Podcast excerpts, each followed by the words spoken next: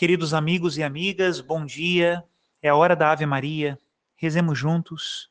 Em nome do Pai, e do Filho e do Espírito Santo. Amém.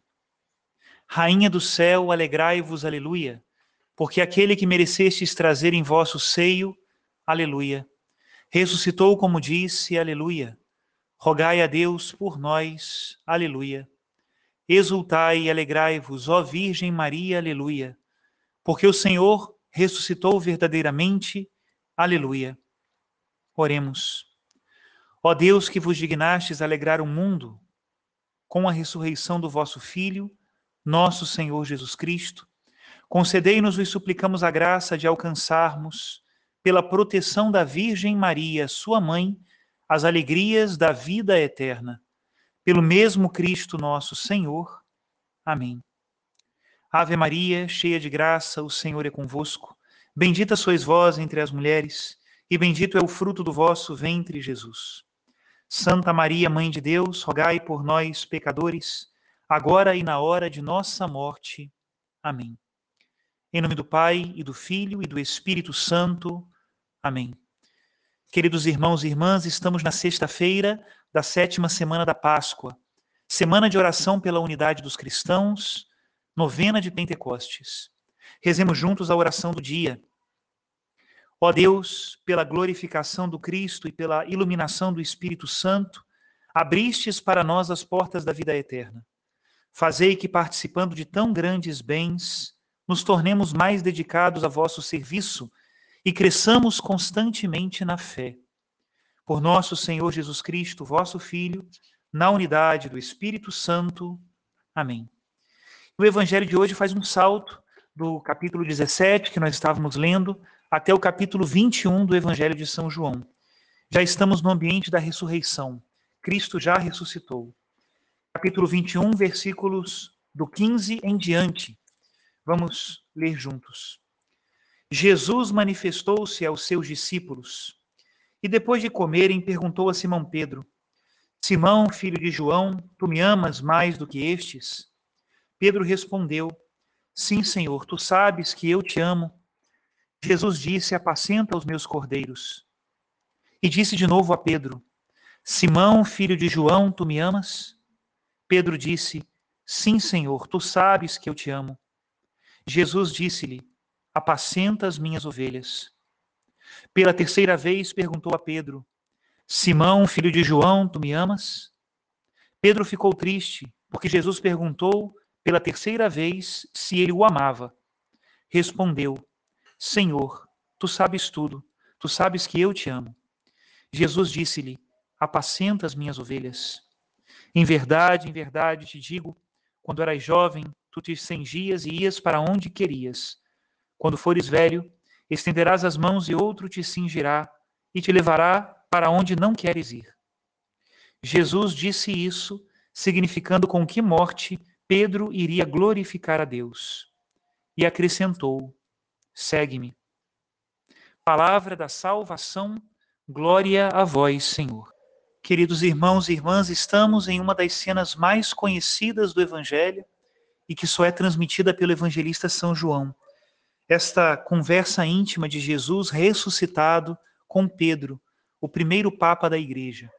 O Evangelho de São João, assim também como os outros evangelhos, colocam sempre Pedro em evidência. Também os Atos dos Apóstolos é Pedro o primeiro que começa a evangelização, inclusive dos pagãos, sendo seguido depois pela grande figura de São Paulo. Dentre os discípulos, Jesus Cristo colocou Pedro em primeiro lugar, mas nós sabemos que na lógica dos cristãos, estar em primeiro lugar não significa somente coordenar, nós poderíamos dizer com a linguagem do mundo, mandar sobre os outros, mas estar em primeiro lugar também significa amar mais. Por isso, Jesus Cristo pergunta três vezes a Pedro se ele o amava. Provavelmente Pedro se lembrou, naquele momento, das três vezes que ele tinha negado a Cristo e se entristeceu pelas suas misérias, mas ao mesmo tempo reconheceu que Jesus Cristo sabe tudo e por isso, apesar das suas misérias, ele também sabia que Pedro o amava.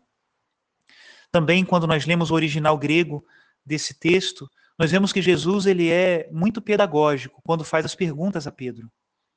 Na verdade, Jesus Cristo primeiro pergunta a Pedro se ele o amava, mas num sentido mais fraco. Pedro, você gosta de mim? O verbo fileo, que tem a ver com amor de amizade, é o verbo que nós utilizamos, por exemplo, na palavra filosofia, que significa amor ao saber ou amor à sabedoria. Esse é o primeiro verbo que Jesus Cristo utiliza. Pedro, tu me amas com esse amor de amizade? Pela segunda vez foi a mesma pergunta. Pedro, tu me amas com esse amor de amizade? E pela terceira vez, quando Jesus Cristo pergunta a Pedro, ele utiliza outro verbo.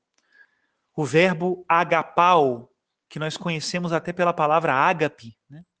É um amor incondicional, um amor que é um amor divino, na verdade. Por isso a terceira pergunta foi mais exigente, por isso a terceira pergunta exigiu mais de Pedro, por isso a terceira pergunta fez com que Pedro se lembrasse também daquelas traições, sem dúvida nenhuma. Jesus Cristo pergunta a Pedro três vezes se ele o amava e Pedro responde afirmativamente, talvez na última afirmação com mais sinceridade, mais sentido de realidade. Quantas vezes Jesus já nos perguntou se nos ama? Às vezes, nas pequenas coisas da nossa vida, nas pequenas decisões, o Senhor ali está perguntando se nós o amamos. Quando nós estamos muito fechados em nós mesmos, talvez nós não escutemos com claridade essa pergunta, mas o Senhor sempre está ali, batendo a porta do nosso coração. E hoje nos pergunta de uma maneira renovada: Tu me amas? penso que essa pergunta poderia ser glosada também por outras perguntas. Tu estás disposto a deixar alguma coisa por mim? Tu estás disposto a caminhar comigo? Tu estás disposto a pensar o que eu penso e sentir o que eu sinto? Tu estás disposto a estar comigo nos momentos de provação e de solidão? Tu estás disposto a falar de mim aos teus irmãos? E aquela última e definitiva pergunta que Jesus várias vezes deixa subentendido no Evangelho e também coloca expressamente: Tu estás disposto a dar a vida por mim? Peçamos ao Senhor a graça de responder. Agora, a resposta não é dependente somente das nossas forças naturais. Nós estamos no tempo da novena do Divino Espírito Santo. E como nos diz São Paulo, o Espírito Santo vem em auxílio da nossa fraqueza, porque não sabemos pedir como convém. Poderíamos dizer também: o Espírito Santo vem em auxílio da nossa fraqueza, porque nós não sabemos amar como convém.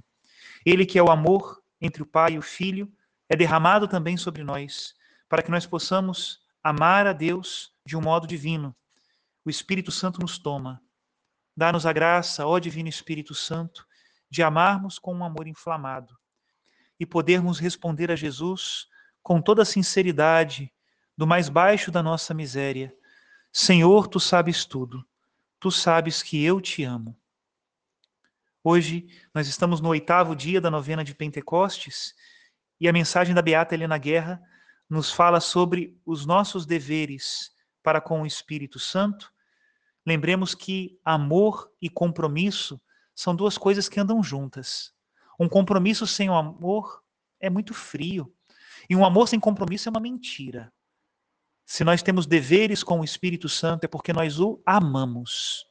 E diz assim a Beata: O Espírito Santo, como Deus, possui também todo o direito de adoração, submissão e amor, assim como devemos render ao Pai e ao Filho. Como ele, em particular, é o santificador de nossas almas e que em nós reside substancialmente, a ele devemos a gentileza de uma humilde e confiante oração para lhe pedir força para vencer as tentações, luz para conhecer melhor os nossos deveres e a graça para santificar todas as nossas ações, a fim de que sejamos agradáveis a Ele. Devemos também docilidade às suas inspirações e reconhecimento pelos seus incessantes benefícios. Mas, como o Espírito Santo é amor, e o amor deve ser amado, entre todos esses deveres, o que deve reinar é a primazia do amor. E porque nós, miseráveis criaturas, não podemos jamais amar adequadamente o amor infinito, amemos ao menos como podemos e procuremos que ele seja também mais conhecido e mais amado pelos outros. Mas como cumpriremos os nossos deveres para com o Espírito Santo, se rara e friamente nos recordamos dele? O esquecimento é adoração? O esquecimento é gratidão? O esquecimento é amor? Não, ao contrário. É ingratidão, desamor e desprezo. Mas nós que conscientemente vivemos no sobrenatural, existiria maior vergonha que viver toda a jornada como se o Espírito Santo não existisse, como se ele não habitasse pessoalmente dentro de nós? Portanto, ó cristão, se quiseres cumprir todos os seus deveres para com o Espírito Santo, comece a tê-lo presente no seu pensamento. Recorde várias vezes o seu amor, os seus benefícios, e entre todas as suas devoções não falte, ou melhor, abundem, obsequios de oração em sua honra. Até aqui a citação da beata Helena Guerra. Que essa santinha do céu interceda por nós. Ela que foi uma grande apóstola do Espírito Santo. Peçamos que venha sobre nós, então, a força do divino Paráclito, para que nós possamos orar como convém, adorar como convém, amar a Deus e aos homens como convém. Vinde, Espírito Santo, pela poderosa intercessão do Imaculado Coração de Maria e desça sobre todos vós a bênção de Deus Todo-Poderoso, Pai, Filho e Espírito Santo. Amém.